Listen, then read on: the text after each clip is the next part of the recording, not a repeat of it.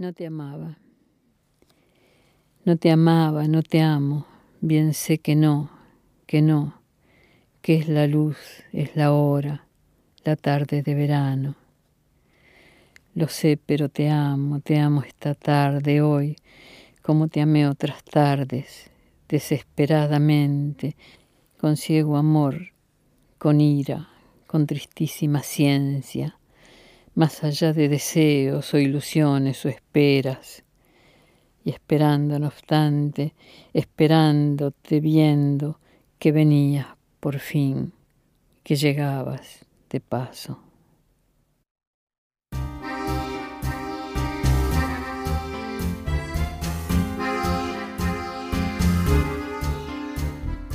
El Departamento de Literatura de la Facultad de Ciencias Sociales de la Pontificia Universidad Javeriana, se complace en dar inicio a nuestro espacio Notas de Voz. En él queremos celebrar la existencia viva y acompañante de la poesía y la literatura en nuestras vidas, mediante la exaltación de uno de los instrumentos más íntimos y materiales de nuestro ser, como es la voz en sus múltiples infinitos registros.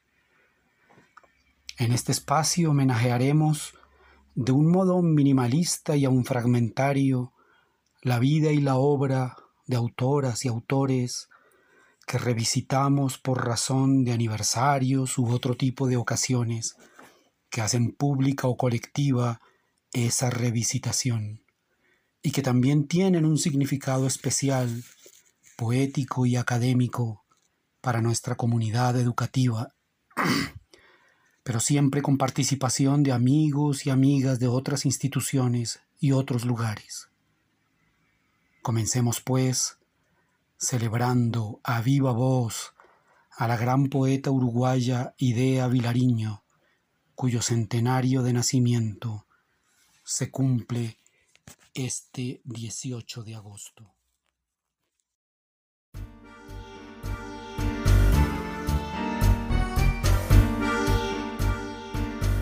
Son los 100 años del nacimiento de Idea Elena Vilariño, lo que nos reúne para rememorar su obra y su legado. El 18 de agosto de 1920 fue el día que Idea llegó al mundo en la ciudad de Montevideo, misma ciudad que 88 años después, en 2009, le daría la despedida. Entregada desde niña al arte en varias de sus formas, la música y la artesanía, por ejemplo, Sería la poesía la que finalmente ganaría el pulso y a la que dedicaría la mayor parte de su tiempo y vida, sin nunca olvidar el resto de sus pasiones. Hacia el año de 1945, el nombre de Idea empezaría a sonar en el mundo literario de Montevideo tras la publicación de su artesanal libro La Suplicante, y desde ese momento, en compañía de la generación del 45, empezó a tejer un camino que la llevaría a lo alto del reconocimiento literario tanto en la crítica como en el público, que encontraba en su poesía uno de los cantos más sinceros y logrados de su tiempo. Su producción poética no se detendría y seguiría publicando y escribiendo hasta los años 2000, completando lentamente una obra que se construía y se llenaba a sí misma con el paso del tiempo. Sin embargo, no debemos limitar a Idea Elena a la poesía, pues los caminos del arte la llevaron a despertar un interés especial por formas como el tango, en elemento sin el que sería imposible entender en todas sus dimensiones a la creadora. Asimismo, fijó su atención en la relación entre el ritmo y la musicalidad con la poesía, mostrando la faceta más académica de una poeta que el mundo conocía como la gran voz de los sentimientos sinceros, coloquiales y directos.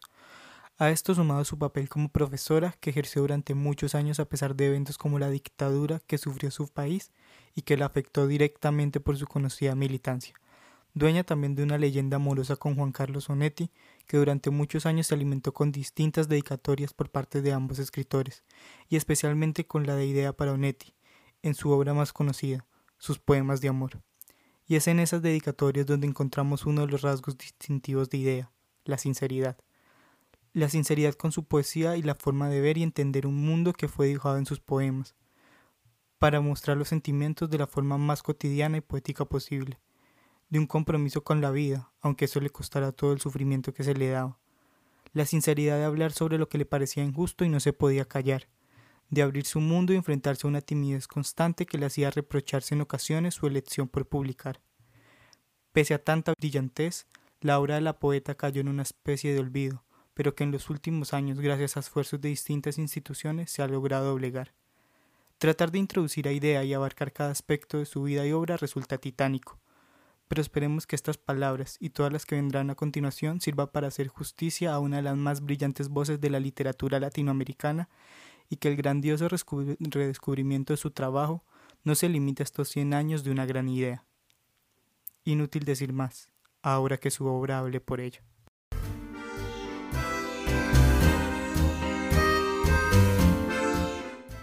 Verano, mediodía.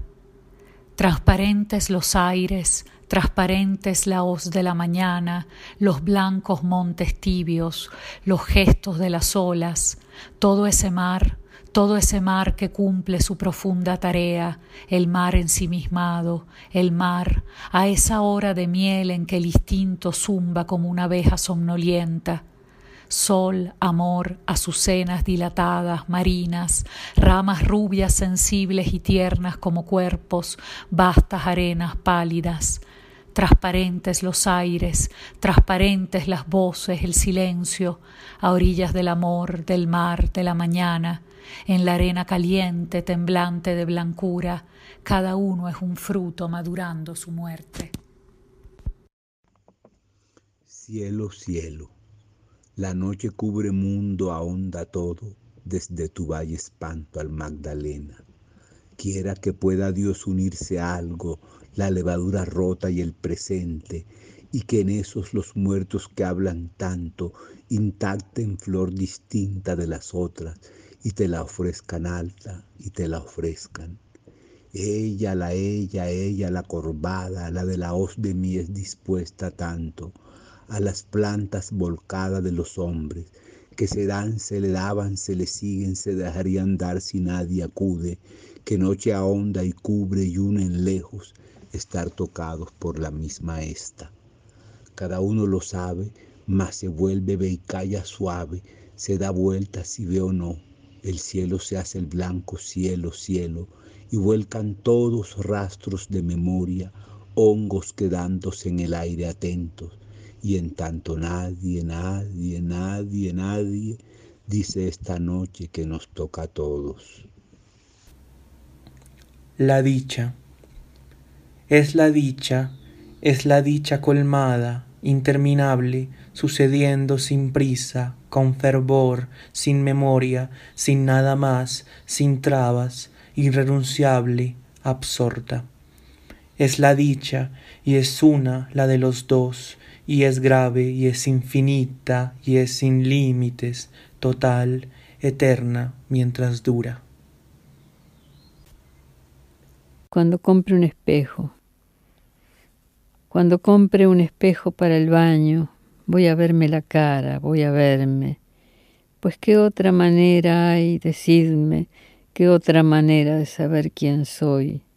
Cada vez que desprenda la cabeza del fárrago de libros y de hojas, y que la lleve hueca, atiborrada, y la deje en reposo allí un momento, me miraré a los ojos con un poco de ansiedad, de curiosidad, de miedo, o solo con cansancio, con hastío, con la vieja amistad correspondiente, o atenta y seriamente miraréme como esa extraña vez, mis once años, y me diré, mira, y estás seguro, pensaré no me gusta, o pensaré que esa cara fue la única posible, y me diré, esa soy, esa es idea, y le sonreiré dándome ánimos. El amor. Un pájaro me canta y yo le canto, me gorjea al oído y le gorjeo, me hiere y yo le sangro, me destroza, lo quiebro, me deshace, lo rompo, me ayuda, lo levanto lleno todo de paz, todo de guerra, todo de odio, de amor y desatado, gime su voz y gimo, río y ríe y me mira y lo miro, me dice y yo le digo, y me ama y lo amo. No se trata de amor, damos la vida, y me pide y le pido, y me vence y lo venzo, y me acaba y lo acabo. Es mentira, sin duda. ¿Pero qué? ¿Pero cómo? ¿Pero de qué otro modo? ¿Con qué cara seguir vivo? Seguir.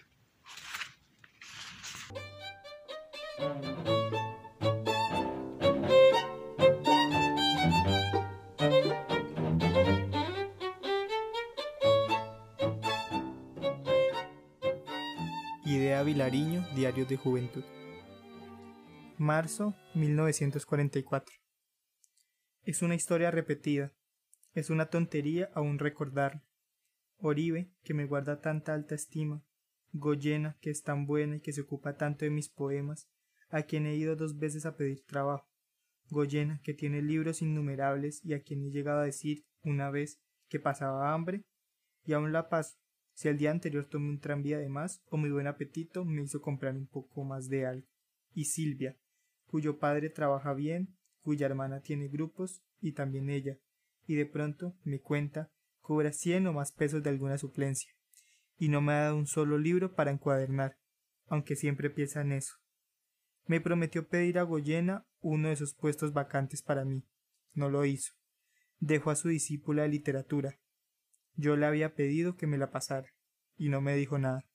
¿De quién esperar? De nadie, ya sé. Pero Silvia sabe que no me alimento bien, que mido cada centavo porque no puedo pedirle más a papá, que por ponerle una sirvienta a Alma, que sigue enferma, me dejaría matar, y que Poema va al liceo nocturno para poder fregar, lavar, cocinar de día, y Alma, por ayudarla, no se mejora nunca. Y yo voy a ayudar, y me hace mal, y cuando vuelvo está la cama deshecha y todo en desorden. Y aún hay que repetir y cobrar cuentas. Ir a los bancos y tejer para este y surcir para aquel, y la ropa es vieja y no da más. Las sábanas se corten y se añaden.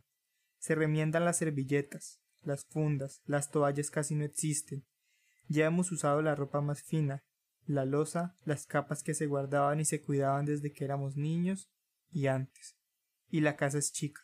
Sus ventanas dan a la calle ruidosa, tranvías, negocios, y las demás dan a la calera, y solo entra polvo por ellas. Y Numen estudia todo el día piano, seis, siete horas, una invención de Bach, repetida una mañana entera. Y cuando él deja, Alma estudia un rato, y eso pone los nervios en tensión. Azul, que parece el más sano, es fuerte, pero algo falla en él. No siempre está bien y a veces es bueno, tan bueno y a veces incomprensible, y pone la radio tan fuerte. Papá es muy bueno, nos sobrelleva a todos, nos respeta y los respetamos, no pide nada, pero le ofrezco juzgar a las cartas a las damas. Conversamos sobre política, sobre la guerra, sobre algún libro. Una sirvienta solucionaría muchas cosas encadenadas.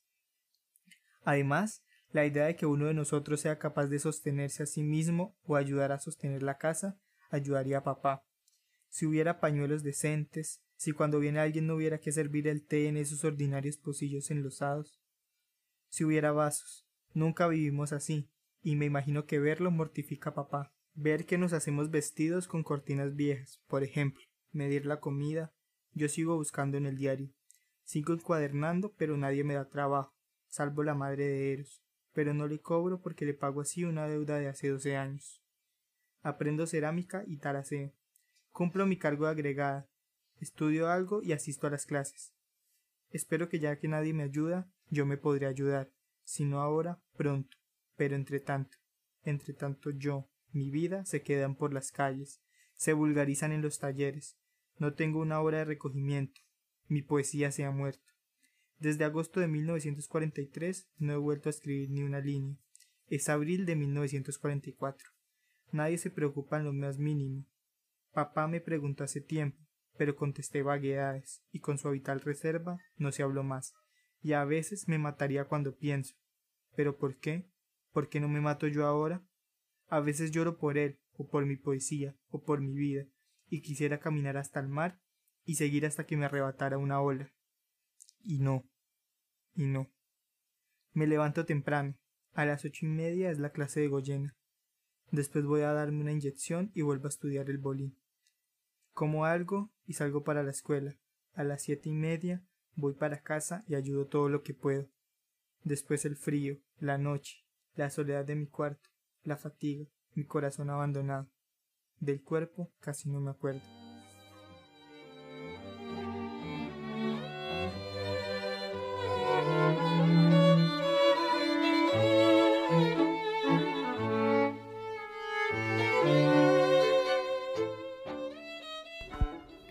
Qué lástima, qué lástima que sea solo esto, que quede así, no sirva más, esté acabado, venga a parar en esto. Qué lástima que no pudiéramos, sirviéramos, que no sepamos ya, que ya no demos más, que estemos ya tan secos. Qué lástima, qué lástima estar muertos, faltar a tan hondo deber, a tan preciada cita, a un amor tan seguro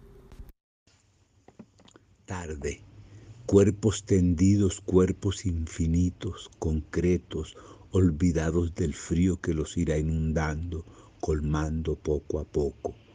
Cuerpos dorados, brazos, anudada tibieza, olvidando la sombra ahora estremecida, detenida, expectante, pronta para emerger que escuda la piel ciega olvidados también los huesos blancos que afirman que no es un sueño cada vida, más fieles a la forma que la piel, que la sangre, volubles, momentáneas, cuerpos tendidos, cuerpos sometidos, felices, concretos, infinitos.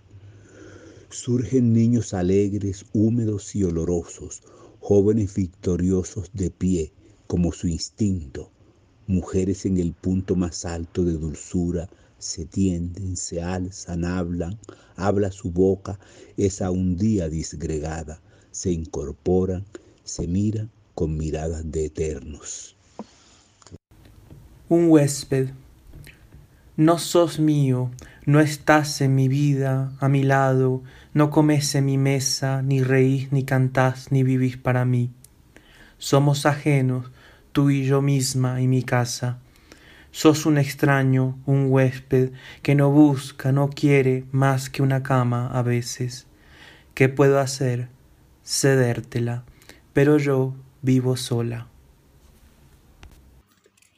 Ni con delicadeza, ni con cuidado. ¿Acaso tiene delicadeza vivir, romperse el alma?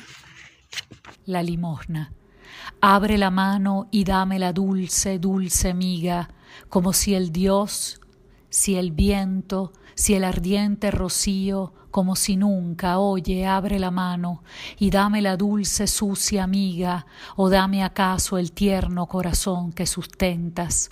La piel no, ni el cabello mezclado, ni el aliento, ni la saliva, ni todo lo que resbala ajeno por la piel no, si es posible, si oyes, si estás, si yo soy alguien, si no es una ilusión, una lente alocada, una burla sombría, abre la mano y dame la sucia, sucia amiga, como si el Dios, si el viento, si la mano que abre, que distrae el destino, nos concediera un día.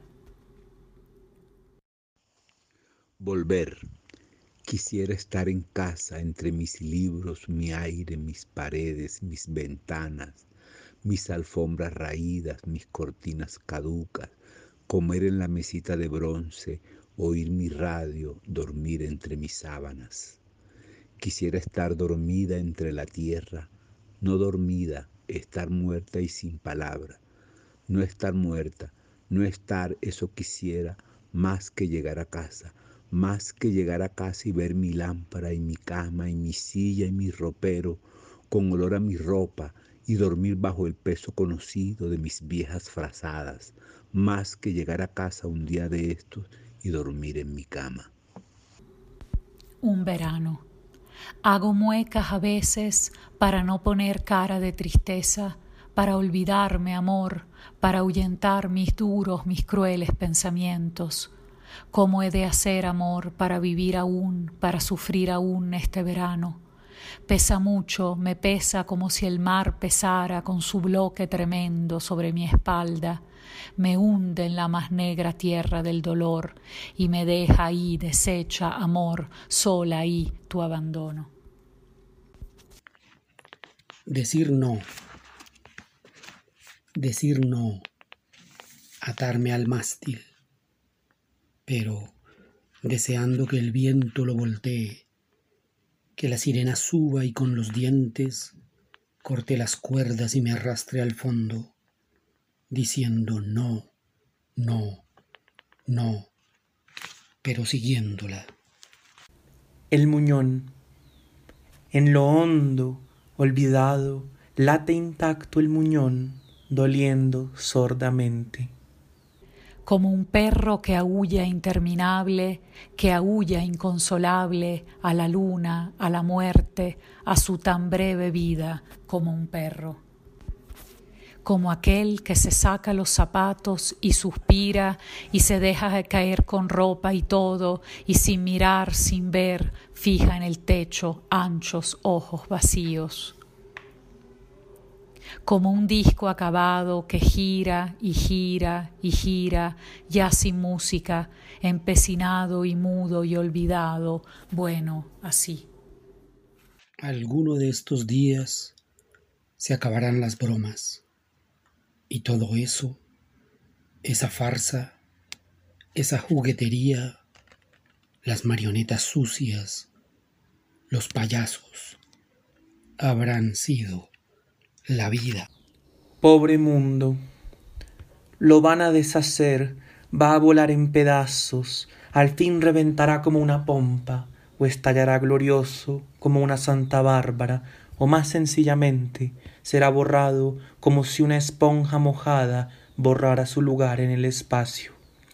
Tal vez no lo consigan, tal vez van a limpiarlo, se le caerá la vida como una cabellera y quedará rodando como una esfera pura, estéril y mortal, o menos bellamente andará por los cielos, pudriéndose despacio como una llaga entera, como un muerto. Cada tarde se cierra hermosamente, muere, y cada uno, cada uno admira la hermosura y sabe, sabe que es una tarde más que muere, una más que se acaba, una más que se pierde, una más que ya nunca, una más, una menos. En el centro del mundo, en el centro del mundo, el centro de la noche, bajo el cielo sin fin, sobre mi desplegado, inmóvil entre el caldo tibio espeso del aire. Áspero olor a pinos, la voz clara lejana de un pájaro, una niña, un relámpago blanco y silencioso y yo, que me quedé sin nombre y sin mí y sin sentido, nadie, alguien en cero. Fue un momento, un momento en el centro del mundo. Uno siempre está solo, pero a veces está más solo. 21. Ojos, sos todo ojos que se van a morir, se están muriendo tus ojos, tus antenas, tus dulces aparatos. El mar no es más que un pozo de agua oscura, los astros solo son barro que brilla, el amor, sueño, glándulas, locura, la noche no es azul, es amarilla. Los astros solo son barro que brilla, el mar no es más que un pozo de agua amarga, la noche no es azul, es amarilla, la noche no es profunda, es fría y larga. El mar no es más que un pozo de agua amarga, a pesar de los versos de los hombres. El mar no es más que un pozo de agua oscura. La noche no es profunda, es fría y larga, a pesar de los versos de los hombres. El amor, sueño, glándulas, locura. 57. Tanto que estuve amando, tanto tiempo, tanto que amé, que tuve y que ya dejo, porque este mundo mío ya no es mío, porque ahora abandono y resigno y me voy y doy la espalda.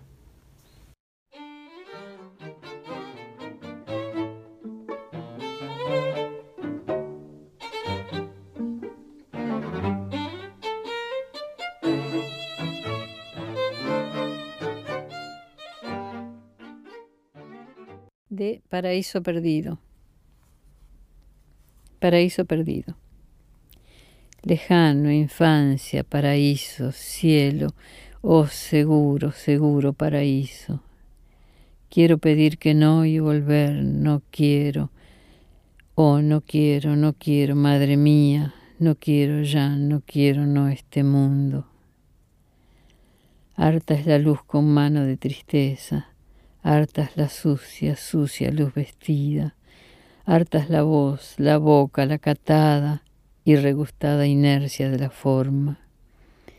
Si no da para el día, si el cansancio, si la esperanza triturada y la alta pesadumbre no dan para la vida, si el tiempo arrastra muerto de un costado, si todo para arder, para sumirse, para dejar la voz temblando estarse, el cuerpo destinado, la mirada golpeada, el nombre herido, rindan cuentas. No quiero, ya no quiero hacer señales, mover la mano, no, ni la mirada, ni el corazón. No quiero, ya no quiero la sucia, sucia, sucia luz del día. Lejano, infancia, paraíso, cielo, Oh seguro, seguro paraíso.